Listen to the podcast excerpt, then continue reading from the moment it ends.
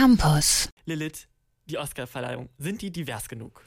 Naja, also die Oscars sind der bekannteste Filmpreis der Welt, aber sie spiegeln leider tatsächlich nicht wirklich die Welt ab, sondern vor allem Amerika. Die erste wirklich ja, öffentliche Kritik gab es 1973. Sasheen Little Feather lehnt da nämlich im Namen Marlon Brando einen Oscar ab, weil auch in der Filmindustrie Stereotype über amerikanische Ureinwohner produziert werden. Aber erst Viele Jahre später ändert sich dann tatsächlich was bei den Oscars. 2020 legt die Academy nämlich neue Regeln für den besten Film fest, aber auch die sollen erst ab 2024 gelten. Eine Regel davon ist zum Beispiel, dass sich der Film inhaltlich mit Frauen, Minderheiten oder Menschen mit Behinderungen beschäftigen muss. Dann dürfen auch nur noch Filme als bester Film nominiert werden, die mindestens zwei von diesen Regeln erfüllen. Okay, also gibt es die Regeln erst ab nächstem Jahr, aber es ist ja schon dieses Jahr ein Vorgeschmack darauf zu erkennen, oder? Wie sieht's denn aus? Ist es dieses Jahr schon diverser? Also am besten schneidet dieses Jahr bisher Everything Everywhere All at Once ab. Der hat elf Nominierungen, mehr als 14 gab es übrigens noch nie bei den Oscars. Und in seinen elf Nominierungen deckt der Film eigentlich alle Sparten ab, die es so gibt, also Ton, Bild, Gesamtkonzept.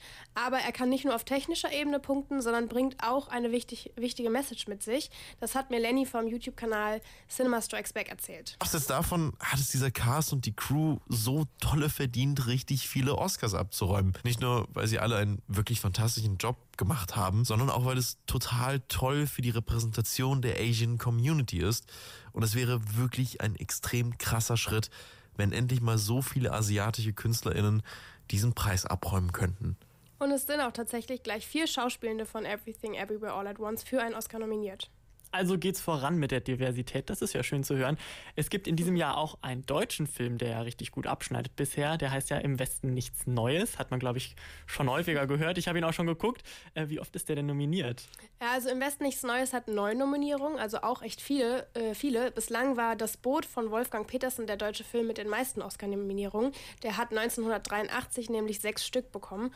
Und ja, den löst Im Westen nichts Neues jetzt also eindeutig ab als deutscher Film mit den meisten Nominierungen und ist ist auch dicht hinter dem Spitzenreiter Everything Everywhere All at Once.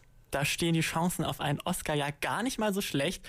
Wenn ich mir die bisherigen deutschen Oscar-KandidatInnen so anschaue, waren die ja vor allem historisch und das ist ja diesmal auch wieder. Ja, genau. Also im Westen nichts Neues man kennt es ja wahrscheinlich auch aus der Schule und Co., reiht sich auf jeden Fall ähm, in diese historische Linie ein, was sicherlich auch ein Grund für sein gutes Abschneiden ist.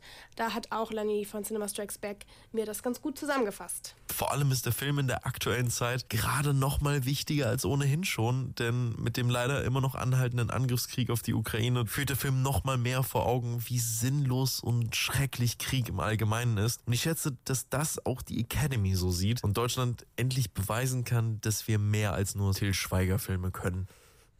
Ja, man sieht also, da sind doch einige politische Kandidatinnen dabei dieses Jahr, aber noch handelt es sich eben nur um Nominierungen. 1986 bekommt der Film Die Farbe Lila zum Beispiel elf Nominierungen und geht am Ende dann trotzdem leer aus. www.kölncampus.com www